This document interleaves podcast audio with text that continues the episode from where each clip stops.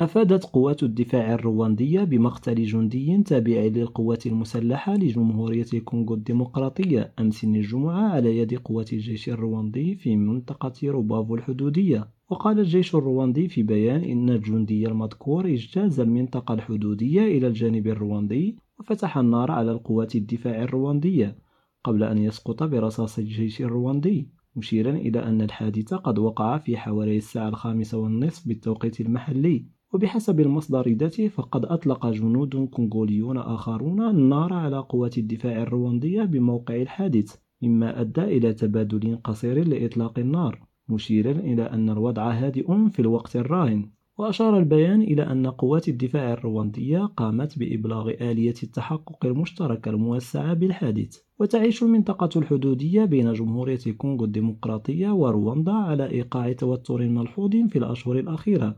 حيث اتهمت كيغالي جارتها الغربية مؤخرا بانتهاك مجالها الجوي في ثلاث مناسبات في ظرف ثلاثة أشهر. يونس بوزريدة ريم راديو كيغالي